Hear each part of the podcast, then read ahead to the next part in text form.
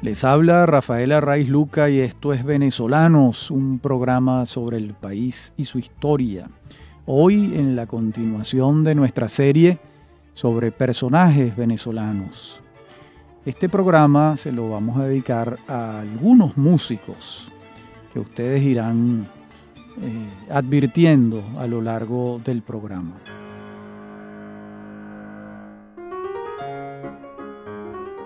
Vamos a comenzar con un hecho que ocurrió el 25 de noviembre de 1862 en el Irving Hall de Nueva York, cuando debutó públicamente frente al teclado en el piano una niña de 8 años que respondía al nombre de Teresa Carreño. Ese es el inicio de una de las carreras musicales más extraordinarias de la historia, protagonizada además por una mujer. Y estamos en el siglo XIX, les repito la fecha, 25 de noviembre de 1862. Esto nos lo informa la profesora Violeta Rojo en una biografía que escribió de Teresa Carreño para la serie de la Biblioteca Biográfica Venezolana, que compiló Simón Alberto Consalvi para el diario El Nacional con el apoyo del Banco del Caribe. La obra de Violeta Rojo, a diferencia de otras eh, obras que no son propiamente biografías, sigue un ritmo cronológico y va adentrando al lector en el laberinto de una de las almas más complejas y profundas que ha nacido en Venezuela, la de Teresa Carreño. Es el momento también de comentar que hay una biografía extraordinaria, la primera de Marta Milinowski, mm, que la profesora Rojo reconoce como un, como un antecedente importante. También hay otra de un investigador de la música venezolana fallecido, Mario Milanca Guzmán, y bueno, hoy en día contamos con esta breve biografía eh, publicada por la Biblioteca Biográfica Venezolana.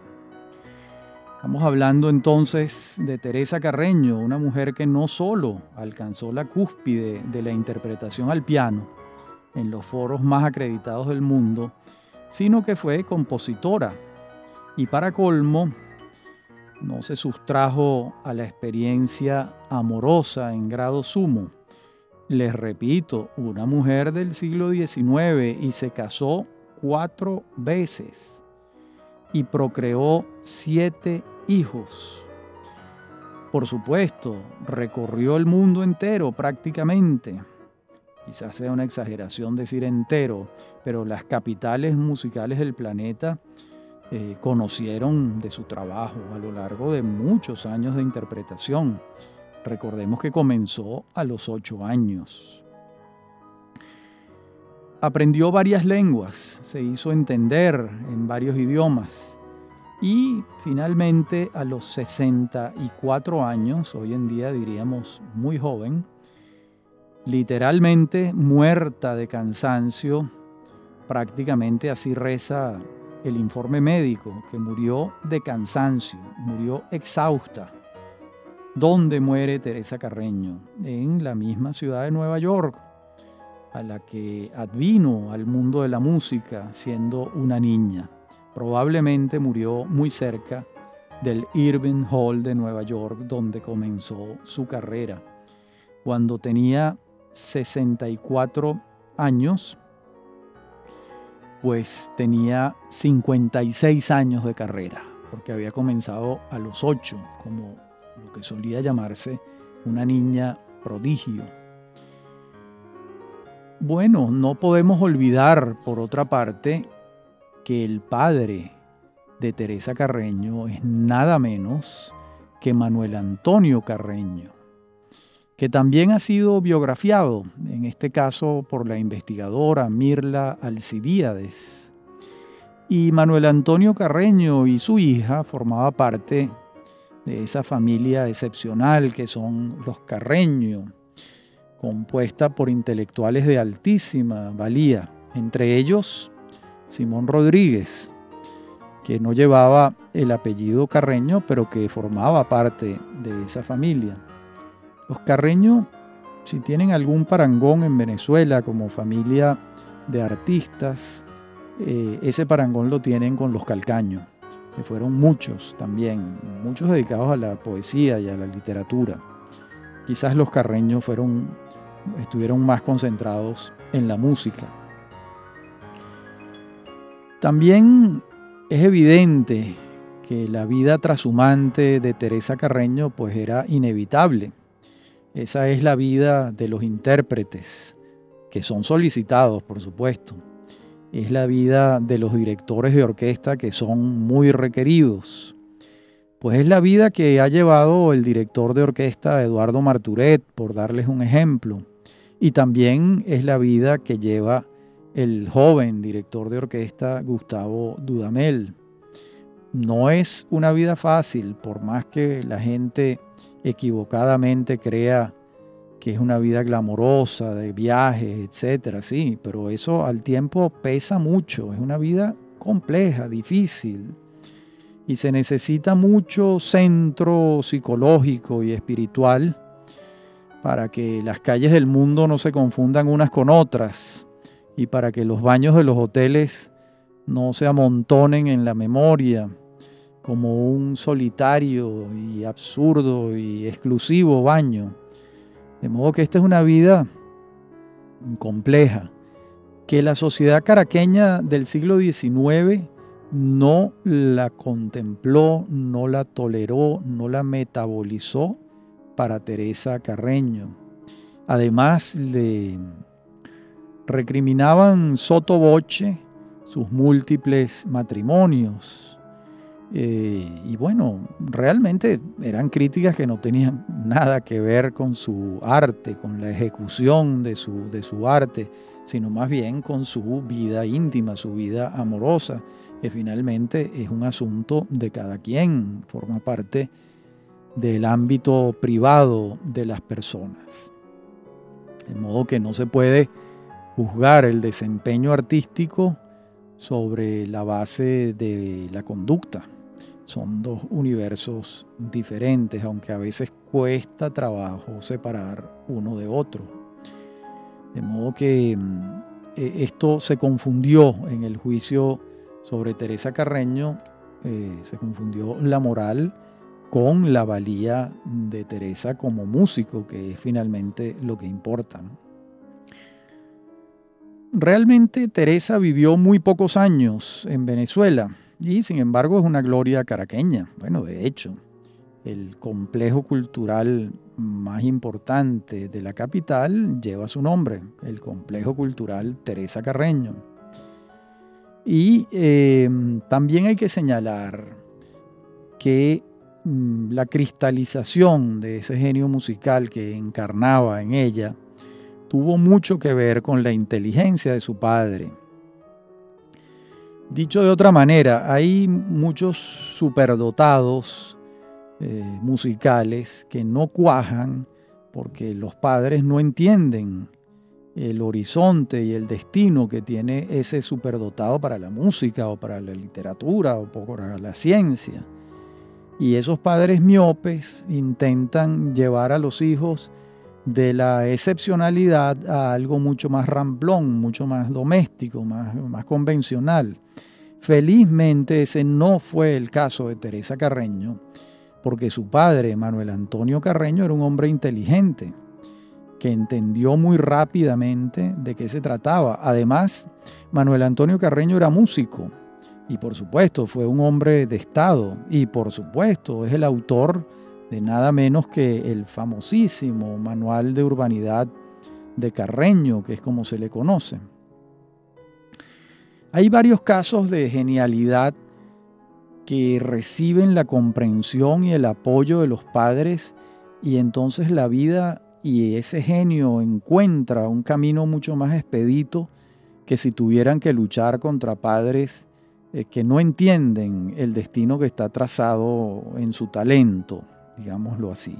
Ese es el caso, por ejemplo, de Jorge Luis Borges, quien tuvo la suerte de ser respaldado, querido e impulsado por sus padres desde que apareció esa tempranísima vocación de escritor.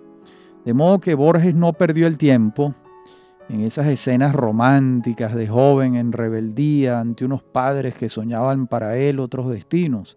Eso es verdaderamente una pérdida de tiempo que él se ahorró, Teresa Carreño también, y ambos, tanto Borges como Teresa Carreño, tuvieron allanado un camino de dificultades colaterales y se pudieron entregar al cultivo de sus vocaciones y responderle, ¿verdad?, a las rudezas del 15 y el último con su trabajo, cuyos frutos de manutención dejaron de ser exiguos después de años de andadura, porque realmente sobrevivir dignamente con la música y la literatura no es fácil. De modo que ese camino allanado que encontraron las vocaciones, tanto de Teresa y este otro ejemplo que les he dado del genio literario argentino Jorge Luis Borges, pues eh, fueron extraordinarios y le ahorraron ingentes dificultades a este par de personajes. No solo se las ahorraron, sino que el, el apoyo de sus padres repotenciaron tremendamente eh, los talentos de estos niños, en el caso de Teresa, y adolescente, en el caso de Jorge Luis Borges.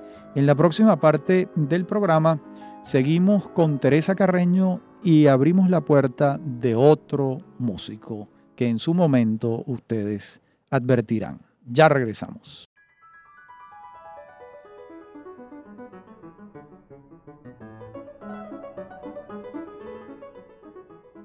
Decíamos en la parte anterior del programa que el genio de Teresa Carreño tuvo el respaldo decidido de su padre, que, quien fue además su primer profesor de música. Pero ojo, cuidado, no creamos que eh, el talento está allí y no se necesita nada para que florezca. Muy por el contrario. Detrás de las hazañas de Teresa Carreño respiran horas y horas de trabajo. Nada, nada se logra sin la perseverancia de la obsesión. Y no hay genio que valga si no se tiene la paciencia del que se sienta durante días enteros a trabajar con disciplina de orfebre. Eso hizo Teresa con la paciencia de su padre al lado que le enseñaba. Y bueno, lo sabemos de sobra, pero lo repito por aquello de André Gide, la frase con que se inmortalizó allí. Dice allí, todas las cosas son ya dichas, pero como nadie escucha, hay que volver a empezar siempre. Bueno, esto lo refiero en cuanto al tema de que el talento solo, sin que la voluntad y la disciplina lo cultiven, es un talento que se pierde muy rápidamente por el camino. De modo que aquí tenemos pues un esbozo biográfico ínfimo, mínimo, de Teresa Carreño con base en esa biografía de la profesora Rojo. Y mm, ella dice, por cierto, al final de su biografía algo que quiero referirles. Dice, no puedo dejar de pensar que tuvo una muerte feliz después de una vida larga, llena de hijos, maridos, discípulos, admiradores y detractores, trabajo, libros, composiciones, música, viajes, éxitos y fracasos, luces y sombras. Una vida plena como debe ser, ciertamente. Como bien dice Violeta Rojo, una vida plena como debe ser eh, a pesar de que Teresa Carreño, de acuerdo con los estándares de hoy, murió joven, relativamente joven, porque 64 años para su tiempo era una edad avanzada. Cuando Teresa Carreño muere era una matrona, una señora mayor, una abuela. Hoy en día una mujer de 64 años, pues mm, el fenotipo le permite otras disposiciones y, otra vida. Pero bueno, eso forma parte del avance de la medicina y de las condiciones de vida y el conocimiento que se tiene hoy en día de la importancia del ejercicio y de los alimentos. Abramos otra puerta muy distinta. Vamos a hablar ahora en esta segunda parte del programa de un venezolano conmovedor, tanto como Teresa. Me refiero a Simón Díaz.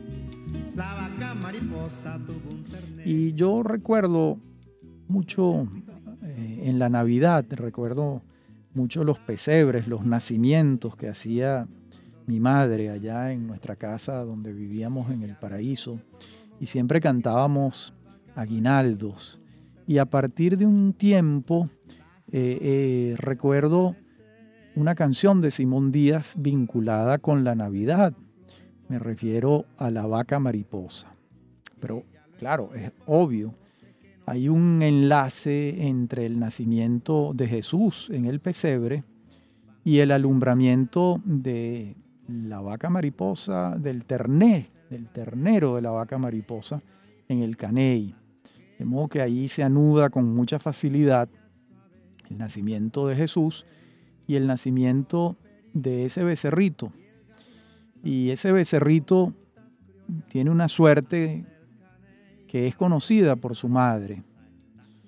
Eh, de modo que allí empiezan las a diferenciarse, pero igual está el eco, ¿verdad?, del nacimiento de Jesús.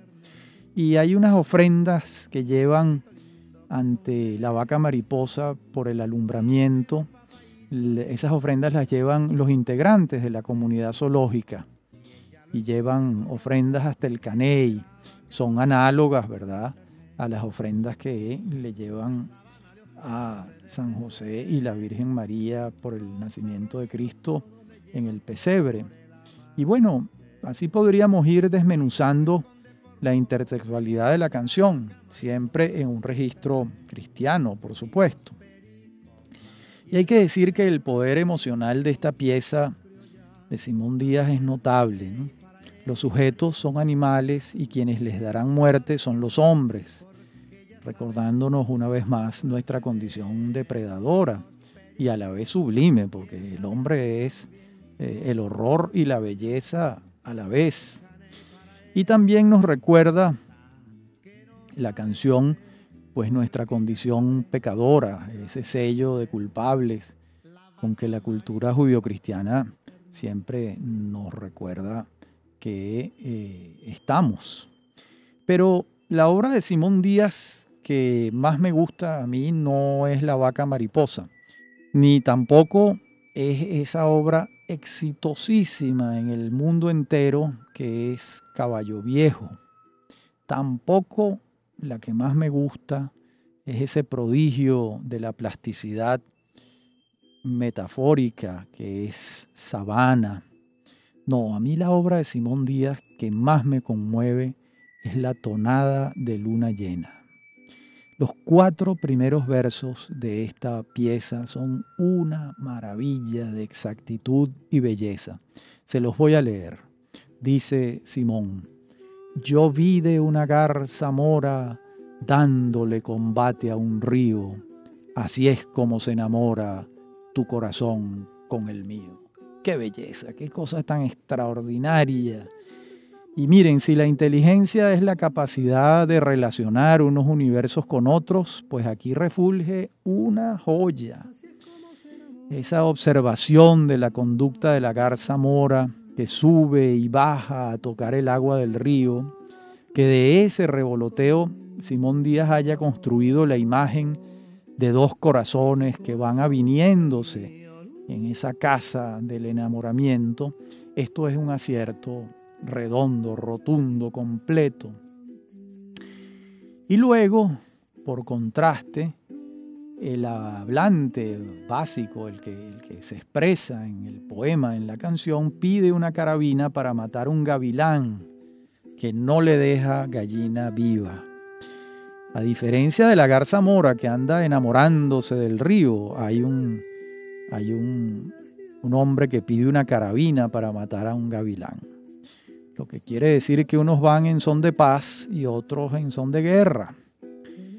Y en el último cuarteto de versos, esta canción tiene un giro inesperado. Dice, la luna me está mirando, yo no sé lo que me ve, yo tengo la ropa limpia, ayer tarde la lavé. Bellísima metáfora. Por cierto, mientras les leía esto, recordé el momento, pero estremecedor, cuando el gran cantante y compositor brasileño Caetano Veloso canta esta pieza de Simón Díaz y la canta a capela. Es algo extraordinario.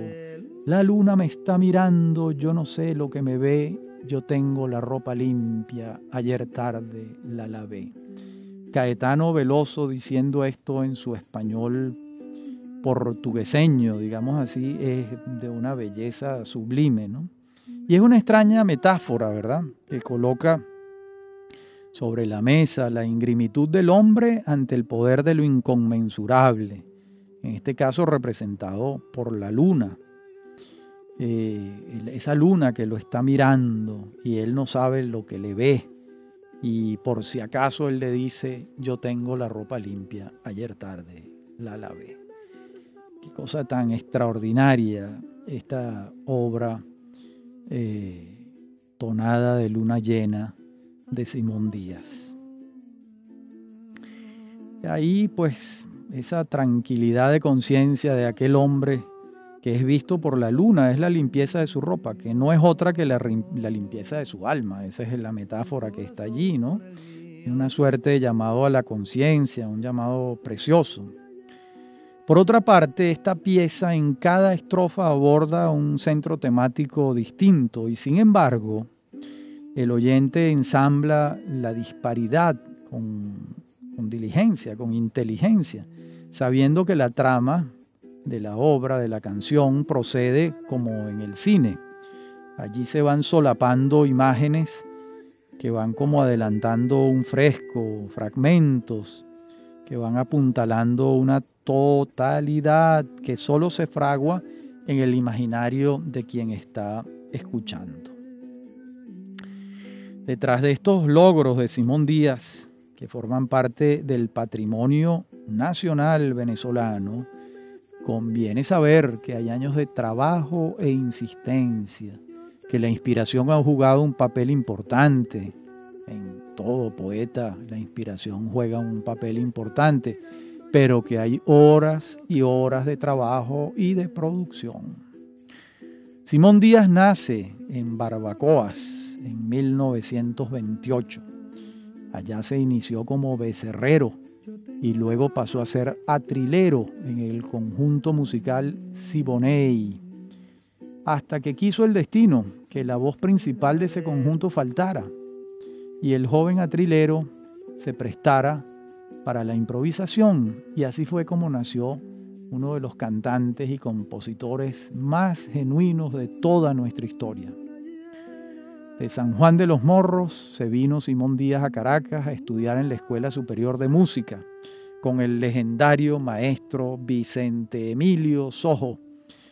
Y ya después la vida se le fue allanando para la materialización de sus sueños, una vida que no fue fácil.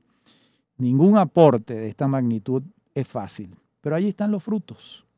En la próxima parte del programa continuamos con Simón Díaz y nos adentraremos en otro músico venezolano. Ya regresamos.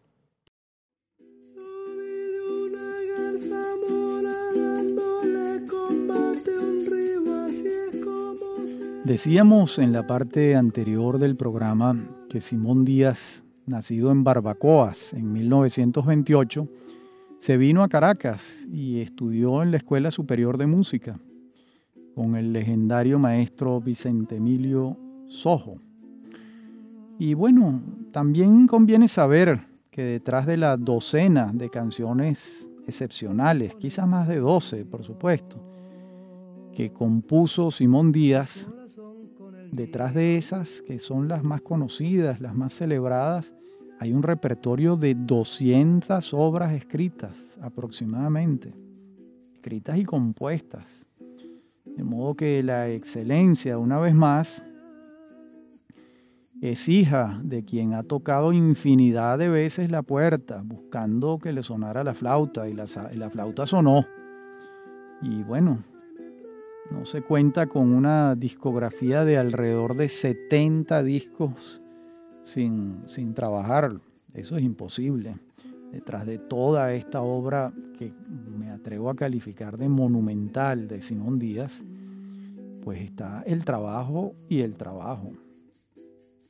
En lo personal yo habré, comenzado, habré conversado con Simón Díaz un par de veces. Conozco más a su hija, por supuesto, a Betsimar Díaz, la poeta. Y, pero sin embargo, yo puedo decir que Simón Díaz es mi amigo y mi compañero de viaje. He pasado la vida escuchando algunas de sus obras. Algunas de sus obras. ¿Cómo no va a ser mi compañero de viaje si sus canciones me vienen a la mente en los momentos más disímiles? Comencé señalándoles que eh, recordando los nacimientos que construía mi mamá allá en el paraíso, en Caracas, me venía a la mente la vaca mariposa de Simón Díaz, de modo que es un es alguien que, lo acompaña a uno siempre, toda la vida lo ha acompañado a uno la, la música de Simón Díaz.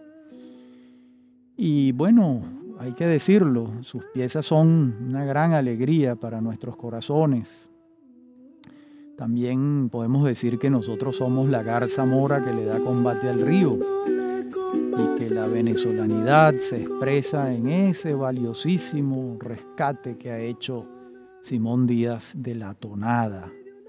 Allí es donde ha alcanzado las cotas líricas más altas que se recuerden. Simón, Simón Díaz es un maestro de la música venezolana y un estandarte de la venezolanidad emociona siempre recordarlo y emociona siempre recordar la tonada de luna llena, esa maravilla de la poesía y el canto venezolano.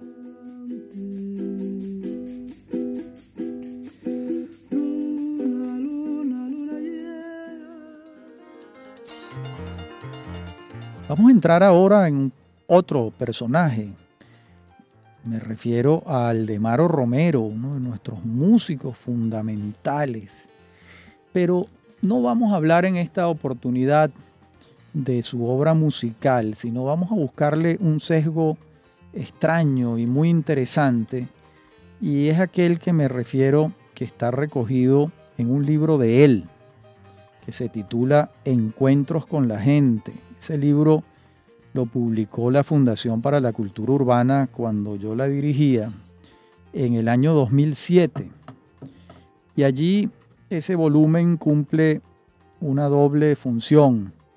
Recoge el anecdotario de Aldemaro Romero y sus encuentros con personajes del mundo y del país. Y también es una autobiografía en la que Aldemaro ajusta cuentas con quienes no le caían en gracia mientras que celebra a aquellos que sí habitaban sus querencias, su corazón.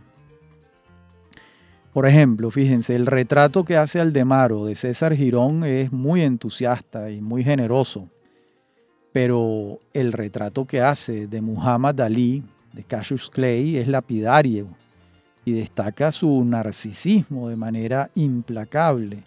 Esto es lo interesante de esta visión que tiene Aldemaro de estos personajes, que Aldemaro no tenía pelos en la lengua y, lo que pensaba lo decía.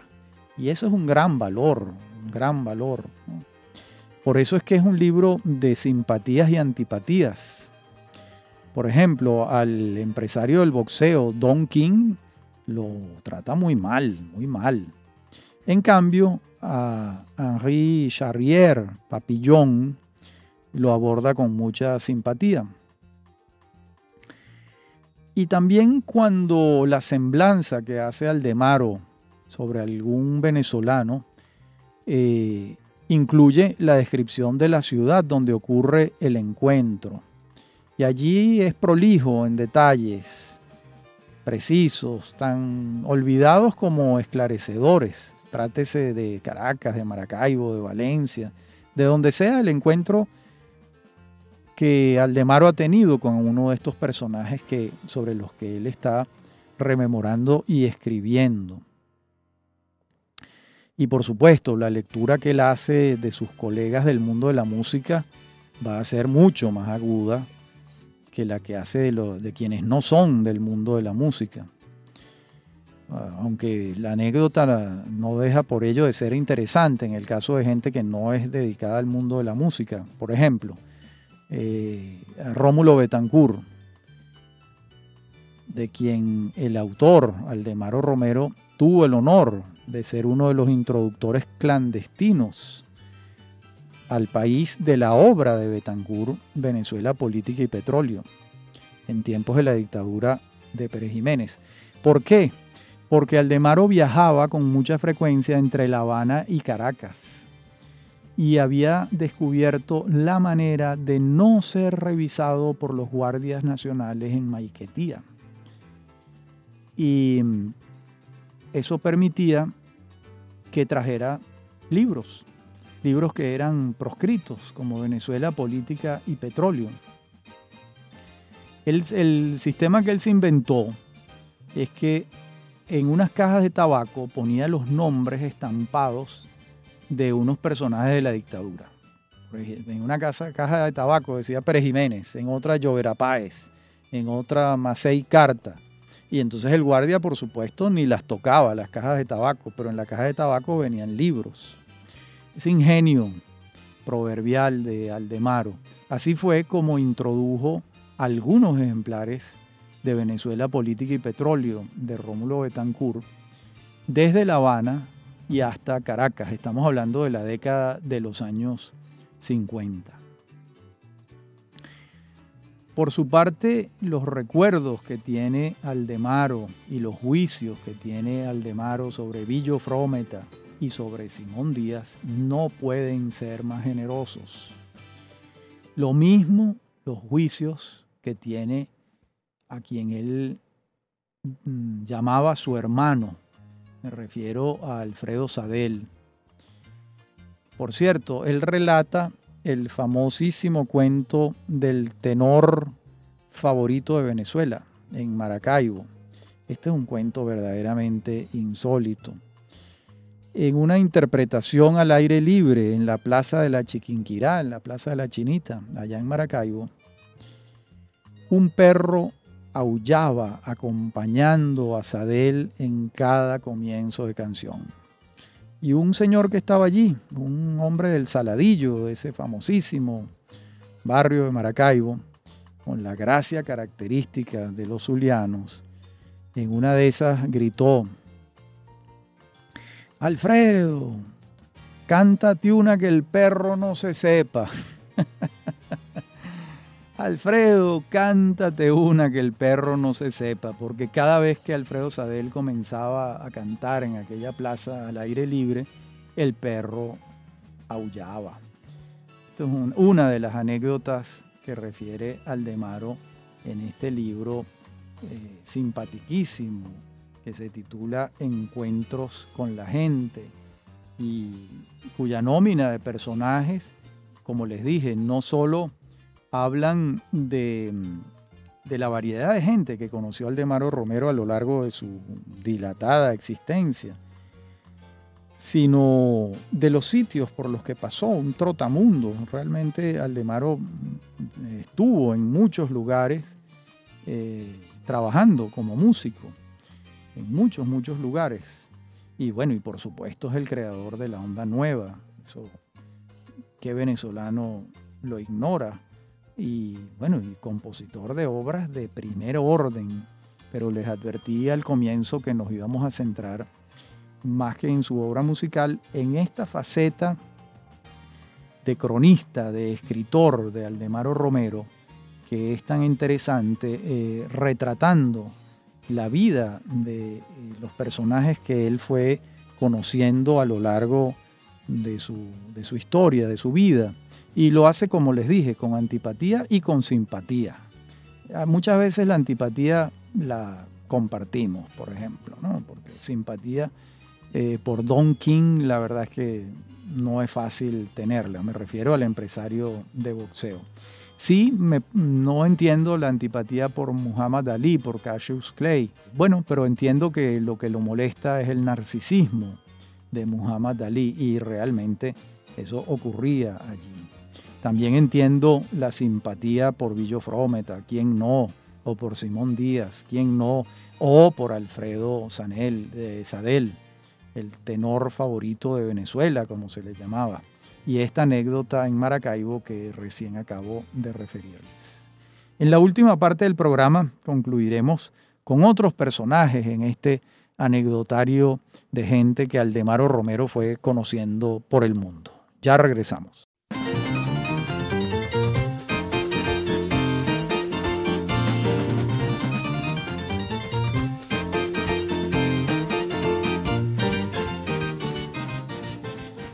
Parte anterior del programa referíamos las aventuras por el mundo de Aldemaro Romero recogidas en ese libro sabrosísimo, Encuentros con la gente, donde él hace retratos de todos esos personajes que él conoció. Allí refiere sus primeros encuentros con Olga Guillot y con Celia Cruz, así como un único encuentro que tuvo con Sasa Gabor, esto ocurrió al borde de una piscina en Las Vegas. Entonces la diva afirmó seguir al pie de la letra un, proverbio francés. Ese proverbio francés dice, ser amado es una fuerza, amar es una debilidad. Caramba, esto pudiera decirse al revés. Ser amado es una debilidad, amar es una fuerza. Todo depende del cristal con que se miren. En todo caso, a Sasagabor ese era el proverbio que le gustaba. Ser amado es una fuerza, amar es una debilidad. Y en otro registro, Aldemaro también le rinde tributo a los pintores y va a consignar el recuerdo emocionado de su vecino y compañero de clase de aulas en Valencia, el pintor Luis Guevara Moreno y también, por supuesto, reconoce el gran talento de Jesús Soto y de Alejandro Otero. Incluso de Soto llega a afirmar lo siguiente en el libro, dice, artista más importante de la historia de nuestro país. Miren, y pues sí, pues pudiera afirmarse eso, pudiera afirmarse eso, no es una locura decirlo. Y en el universo de la caricatura, después de hacerle una referencia a Alejandro Alfonso Larraín, el caricaturista que firmaba Alfa, eh, reconoce la valía de Pardo, de Claudio, de Régulo y por supuesto la maestría de Pedro León Zapata, el rey de reyes de los caricaturistas venezolanos. De modo que Aldemano allí fue generoso. Y la más comprometida de las semblanzas que hace es la que va a trazar de su padre, el también músico, músico autodidacta, Rafael Romero Osío. Y de su padre dice Aldemaro, fue él quien me enseñó que, además de los sucesos naturales de la vida, los libros eran la mejor fuente de conocimiento y que el conocimiento era la verdadera riqueza, pues ésta, en vez de disminuir, se acrecentaba a medida que la vida transcurría. Esto es muy hermoso y muy cierto. La vida se va extinguiendo, ¿verdad? Hacia la vejez, vamos perdiendo facultades, pero realmente el conocimiento no. El conocimiento va creciendo a medida que vamos envejeciendo, sí, nosotros nos dedicamos a enseñarnos. Y qué mejor vehículo del conocimiento que los libros.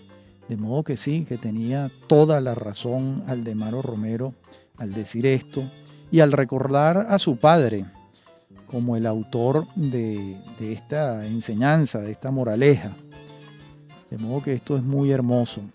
Y en, ese, en esa misma semblanza sobre su padre, en el mismo párrafo incluso, eh, hay un momento conmovedor en que Aldemaro resume el legado de su padre y dice entonces que su padre le enseñó el deber ineludible de todo el que sabe es enseñar.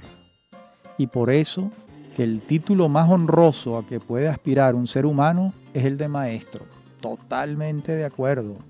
Imagínense, enseñar es algo tan hermoso, tan, tan bonito. Y, dedicarse a la enseñanza es, de los placeres y de las obras más sublimes que hay en la vida. Y realmente, pues eso fue eh, Rafael Romero Sío para su hijo Aldemaro Romero, un maestro. Y Aldemaro Romero fue un maestro para muchísima gente. Esa es la cadena de la vida. Los que algo aprenden, algo enseñan. Y la vida se va prolongando en las enseñanzas de maestros y de discípulos. Esto es muy hermoso, esta semblanza de Aldemaro sobre su padre. Y hay que recordar, que Aldemaro Romero fue un maestro que abarcó todas las facetas de la música, tanto de la música popular como de la música académica, y que desempeñó todas las tareas musicales necesarias en diversas etapas de su vida, compositor, intérprete, director, gerente de orquestas, Mm, creador de movimientos musicales. Realmente Aldemaro Romero es una de las de, los grandes, grandes músicos venezolanos. Y en él coinciden eh, tanto la música popular como la académica, que es algo extraordinario y que no es frecuente que se dé en una sola persona, en un solo músico como este gran músico que fue Aldemaro Romero. Muy bien, hasta aquí nuestro programa de hoy, donde hemos visitado las casas de Teresa Carreño, Aldemaro Romero y de Simón Díaz, tres extraordinarios venezolanos que han sido ejemplo y que nos dejaron unas obras de gran, gran importancia, obras ineludibles, pero que además sus vidas son ejemplos de trabajo, de constancia, de civilidad, de ciudadanía y de, amor al país, de amor, de un profundo amor al país. De modo que este fue este venezolano sobre estos tres grandes músicos. Habla para ustedes Rafael Arraiz Luca. En la producción me acompañan Inmaculada Sebastiano y Fernando Camacho. En la dirección técnica Fernando Camacho. A mí me consiguen en mi correo electrónico rafaelarraiz.hotmail.com y en Twitter arroba Rafael Hasta nuestro próximo encuentro en esta serie de personajes venezolanos que estamos agrupando temáticamente en cada programa, temática o profesionalmente en cada programa que estamos ofreciendo. Hasta nuestro próximo encuentro.